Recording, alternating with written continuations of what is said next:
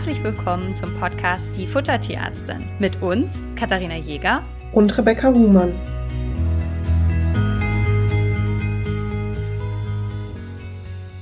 Heute geht es weiter mit unserer Harnstein-Reihe, denn es gibt einfach so viele verschiedene. Ähm, heute werden wir so ein bisschen die, die ein bisschen seltener sind, in einer Folge zusammenfassen. Wer nochmal was mehr zu Harnsteinen wissen will, es gibt äh, dazu auch mehrere Folgen. Also wir hatten eine Folge, die heißt Harnsteine, ein Überblick. Das ist sozusagen, wenn euer Tier jetzt Harnsteine hat, egal welche Art, solltet ihr die zuerst anhören wir fassen euch das jetzt nochmal zusammen. Es gibt drei Stellschrauben, die man in der Fütterung angeht, um Harnsteine so ein bisschen in den Griff zu bekommen. Und zwar erhöht man das Harnvolumen, man stellt den Harn-pH-Wert ein, je nach Harnstein, und man sorgt dafür, dass die Zutaten, die sozusagen in diesem Stein behandelt werden, nicht übermäßig in der Ration enthalten sind. Und was das genau bedeutet für die Xanthin- und Cystinsteine, schauen wir uns heute an. Mm, die Uratsteine werden wir heute ganz kurz erwähnen, aber da es da eine ganz Besonderheit gibt, weil die Dalmatiner da einen kleinen Defekt haben und damit sehr aufzutun haben, werden wir da auch nochmal eine separate Folge machen. Das heißt, insgesamt kommen wir dann auf fünf Folgen alleine zur Harnstein-Thematik. Ihr seht, wie wichtig das ist, weil, und das ist das Problem, ein Tier, das einmalig Harnsteine hatte, egal welche, hat eine Riesengefahr, dass die wiederkommen. Und einige sind einfach über die Fütterung nicht auflösbar und dann landen diese Tiere im OP. Und das ist natürlich sowohl für die Tiere als auch aber die für die Besitzer mit einem enormen Leidensdruck verbunden. Und deswegen wollen wir das natürlich wenn möglich, verhindern. Heute sprechen wir jetzt über die Zystinsteine und die Xanthinsteine. Ich würde sagen, lass uns doch mit den Zystinsteinen anfangen, oder was sagst du? Ja. Zystinsteine entstehen, wenn es einen vererbten Defekt im sogenannten Zystintransporter in der Niere gibt. Also ihr könnt euch das so vorstellen, ähm, Cystin ist ein äh, Reaktionsprodukt aus Cystein, das ist eine Aminosäure und ähm, das wird normalerweise in der Niere quasi erst ausgeschieden und dann nachher wieder zurückresorbiert. Also Nierentransporter äh, zu lernen war auch eine riesen Pain in der Physiologie. Ähm, in diesen Fällen ist es auf jeden Fall so, dass dieses Cystin mehr über den Haaren ausgeschieden wird als bei gesunden Tieren. Und deswegen kann man da auch diagnostisch im Urin den sogenannten Cystin-Kreatinin-Quotienten messen, um einfach zu schauen, eben geht da mehr über den Urin verloren, als es normal ist. Schuld daran sozusagen sind eben unterschiedliche Gendefekte und davon gibt es drei Typen. Typ 1 kommt vor bei Labradoren, Neufundländern und Scottish Terriern. Typ 2 bei Australian Cattle Dogs und Zwergpinschern. Also nicht nur, aber diese Rassen bekommen das eben relativ häufig. Und Typ 3 ist ähm, etwas Besonderes auch noch bei den Zystinscheinen, der ist androgenabhängig, also abhängig von den männlichen Sexualhormonen. Deswegen sind meistens Rüden betroffen und die sollten dann auch bitte kastriert werden, weil eben sich das Testosteron äh, sozusagen negativ auf diese Steinproblematik auswirkt. Und da sind häufig englische und französische Bulldoggen und Mastiffs betroffen. Auch bei Katzen gibt es Zystinscheine, aber super selten. Ehrlich gesagt habe ich seit Ende des Studiums noch nie eine selber mitbekommen. Hatte aber letztens einem auf, auf ähm, Urologie spezialisierten äh, Kollegen zugehört, der hatte tatsächlich mal einen Fall und dann war ich so, oh, das ist spannend, weil man es wirklich nicht häufig sieht. Und genau, vielleicht kannst du mal erzählen, was man fütterungstechnisch jetzt so macht. Wer ein Tier mit Zystinsteinen hat, braucht sehr viel Geduld. Denn theoretisch ist es möglich, diese Steine über die Fütterung aufzulösen. Praktisch ist es sehr, sehr langwierig und schwierig und funktioniert einfach nicht immer. Ähm, das, das kann also ein bis vier Monate dauern und wenn jetzt diese Steine sich nicht schnell genug auflösen und dann irgendwo die Harnröhre verlegen oder irgendwie zu groß sind, dann muss leider trotzdem äh, operiert werden. Das äh, lässt sich dann manchmal gar nicht verhindern, aber grundsätzlich ist das möglich. Ich habe euch eben im, in der Einleitung erzählt, dass wir den pH-Wert einstellen müssen. Der muss über sieben eingestellt werden bei den Zystinsteinen und damit beginnt schon die nächste Komplikation, denn über sieben ist natürlich, wenn ich jetzt gleichzeitig eine Blasenentzündung habe, die Gefahr, dass sich Strowitzsteine bilden. Das ist leider immer so ein bisschen bei diesen pH-Werten, die über sieben sind, muss ich aufpassen, dass ich das nicht zu sehr erhöhe, damit ich nicht gleichzeitig mir Strowitzsteine einfalle. Ähm, und deswegen ist es auch ganz wichtig, hier den pH-Wert ganz regelmäßig zu ähm, messen. Und ich erinnere euch nochmal daran, dass jedes Mal, wenn ihr füttert oder irgendwas verändert, ähm, die, der pH-Wert sofort ansteigt und dass es deswegen wichtig ist, den pH-Wert immer dann zu messen, wenn euer Tier gerade vier Stunden oder etwas länger nichts gefressen hat. Das heißt, unser Tipp hier, morgens als allererstes loslaufen, eine kleine Suppenkelle mitnehmen, die dem Hund unter den Urinstrahl halten, direkt einen ähm, ja, einen Stick in diesen Urin äh, reinstecken und zu überprüfen, ob der pH-Wert so ist, wie wir uns das vorstellen. Wenn der pH-Wert nicht so ist, wie wir uns das vorstellen, dann kann, können bestimmte Zutaten ergänzt werden, zum Beispiel ein Calciumcitrat oder ein Kaliumcitrat, ähm, um den äh, in die Richtung zu bekommen, in die wir sie gerne hätten. Wichtig. Alle Zutaten enthalten entweder positiv oder negativ geladene Teilchen. Das heißt, alles, was ihr füttert, hat einen Einfluss darauf, wie sich der pH-Wert am Ende in eurem Tier darstellt.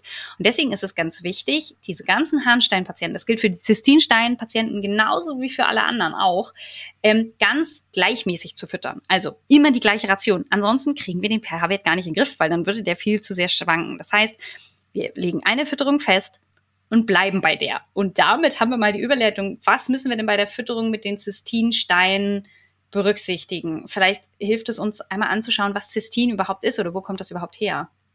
Genau, ich hatte eben schon kurz angerissen, es ist ja quasi ein Produkt aus Cystein und Cystein ist eine Aminosäure. Das bedeutet, auch hier sind wir bei den Zystin-Patienten wieder in einem Bereich, wo wir nicht so viel Eiweiß in dem Futter haben möchten. Ähm, außerdem sollte hier nicht zu viel Natrium enthalten sein. Und genau, man würde die Zutaten so kombinieren, dass möglichst ein neutraler bis eher alkalischer Urin entsteht. Ähm, übrigens, wenn Kastration und Diät so gar nicht helfen, gibt es auch noch ein Medikament, was bei den Zystin-Patienten eingesetzt werden kann. Das muss dann euer Haustierarzt entscheiden, ob das zusätzlich nötig oder sinnvoll ist. Genau, also verzichten solltet ihr zum Beispiel übrigens auch auf Eier, die sind extrem zystinreich, die ganzen schwefelhaltigen Aminosäure, ne, keine Überversorgung an Protein.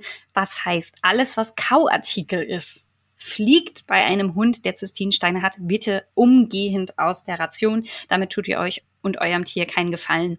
Und ich hatte mal einen Fall von einem kleinen Dackel, und ähm, die hatte Harnsteine und hat damit wirklich wahnsinnig zu tun gehabt. Das, also ihr wisst ja ungefähr so groß wie ein Dackel ist und die hatte einfach einen Harnstein, der war so groß wie meine Faust. Und da war einfach in der Blase nichts mehr zu machen. Die ist dann operiert worden.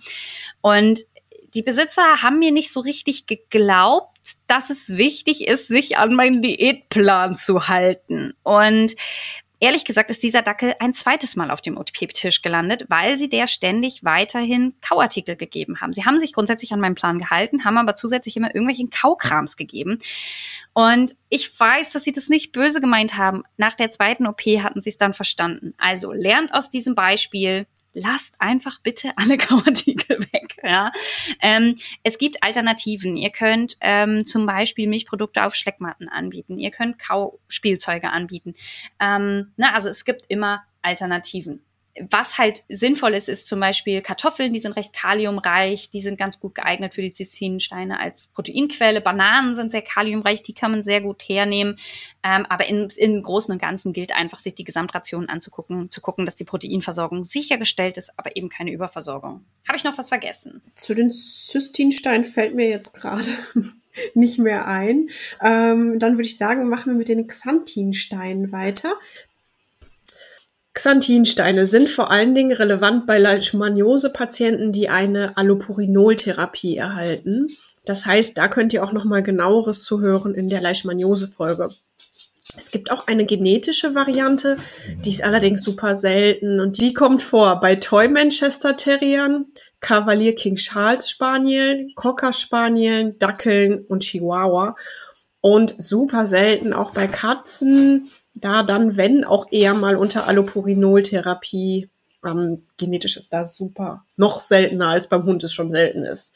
Genau, und auch hier wieder eine Prävalenz bei den männlichen Tieren. Ne? Also die, die Rüden haben da eher, eher Probleme als jetzt die, die Hündinnen. Das ist ähnlich wie beim Zystinstein. Genau, fütterungstechnisch ist auch hier wieder wenig Purin, also wenig ähm, Zellkerne sozusagen in der Nahrung. Damit hängt auch meistens zusammen, dass man nicht so viel Protein gibt.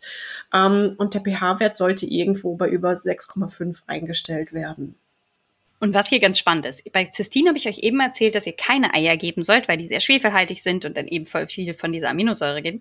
Bei Leishmaniose oder Allopurinol, beziehungsweise bei dem Verdacht auf Skantinsteine, ist das Ei eigentlich eins der Hauptnahrungsmittel, weil Eier ganz, ganz wenig Purine enthalten, weil es ja nur einen Zellkern hat. Und ihr müsst euch vorstellen, Purine sind immer Bestandteile von den Zellkernen, ähm, was ne, also deswegen Eier hat man sehr viel in diesen Rationen. Was man gar nicht verwendet, sind Pansen, andere Innereien, weil die einfach sehr hohe Puringehalte sind.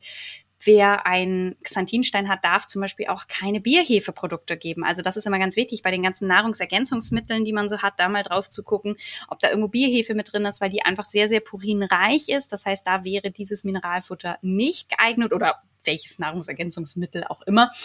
Ähm, das Problem ist, Xanthinsteine können nicht aufgelöst werden. Ich finde, das ist auch nochmal wichtig zu sagen. Wer aber einmal Xanthinsteine hatte, neigt eben leider dazu, noch neue Xanthinsteine zu bekommen. Und da ist es dann ganz wichtig, eben diese Tiere langfristig zu begleiten und bei den Leishmaniose-Patienten eben vor allen Dingen so lange, solange eben auch eine Allopurinol-Therapie notwendig ist. Aber wie gesagt, das hat Rebecca euch völlig richtig gesagt. Es gibt eine eigene Podcast-Folge zum Thema Leishmaniose, weil das einfach natürlich was ist, was uns in der Beratung sehr oft begegnet. Das Ziel ist folgendes. Gar nicht erst die Fütterung umzustellen, wenn die Xanthine schon da sind, sondern in dem Moment, wo ich weiß, ich habe einen Leishmaniose-Patienten, den ich jetzt auf Allopurinol einstellen muss, sofort mit der adäquaten Therapie in der Fütterung zu beginnen und das begleiten zu machen, damit überhaupt keine Xanthinsteine entstehen. Also das ist eher der, der gewünschte Weg. Das muss man ganz klar sagen und ähm, nicht also da, hier ist Prophylaxe sehr viel wünschenswerter.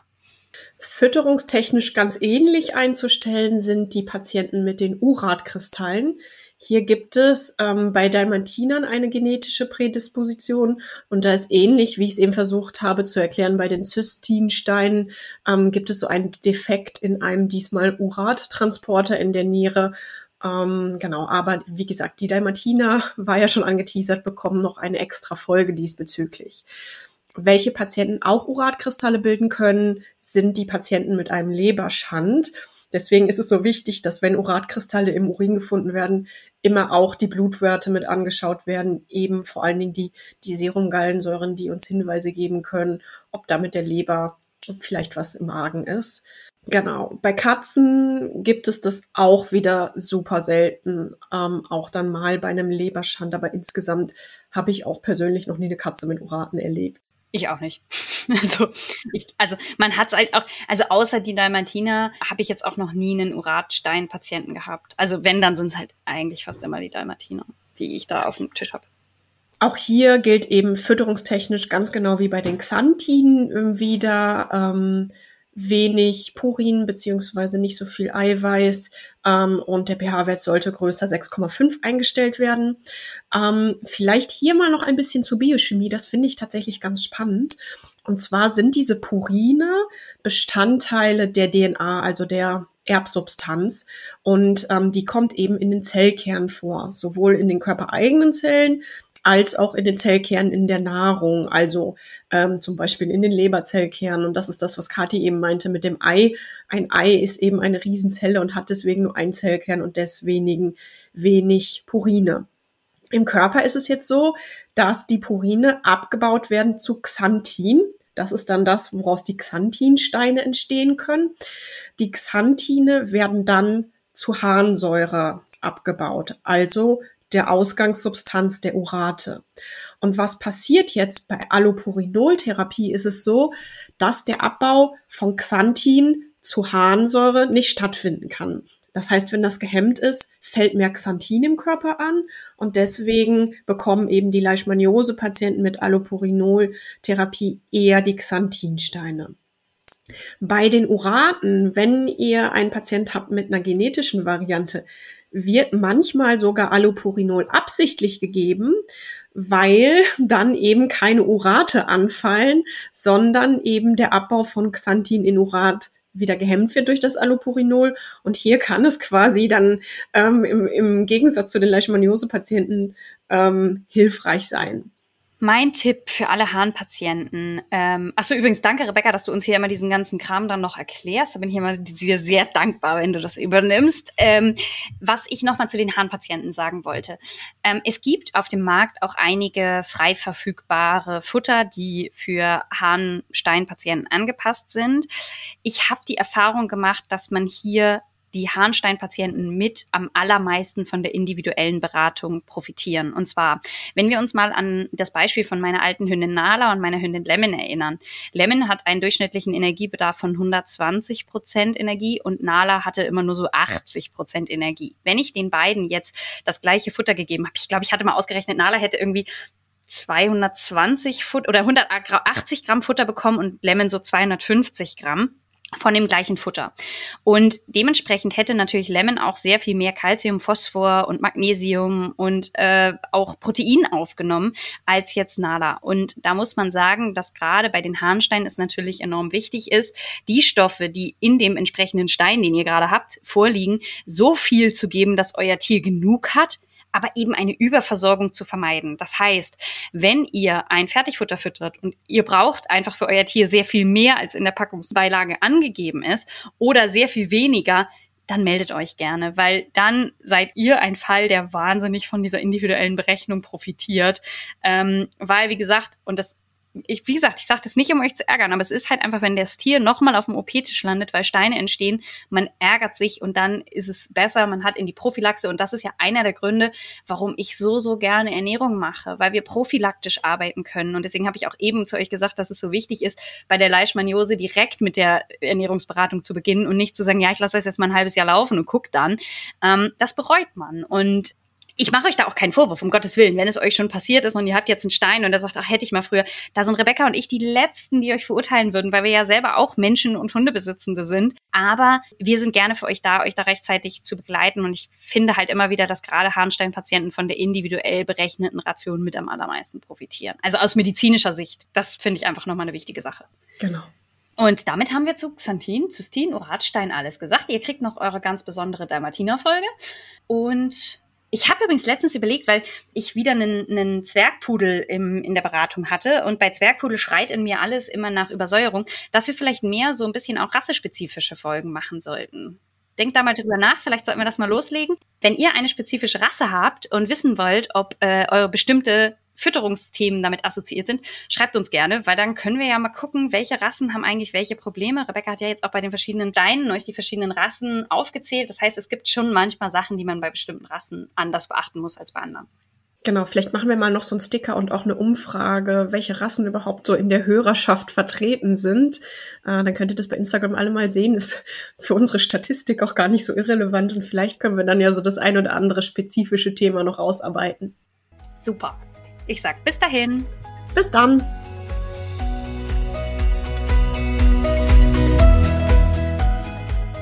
Ihr wünscht euch noch mehr Fakten zum Thema Ernährung für Hund und Katze? Schaut doch gerne bei Instagram bei uns vorbei, die Unterstrich Futtertierärztin.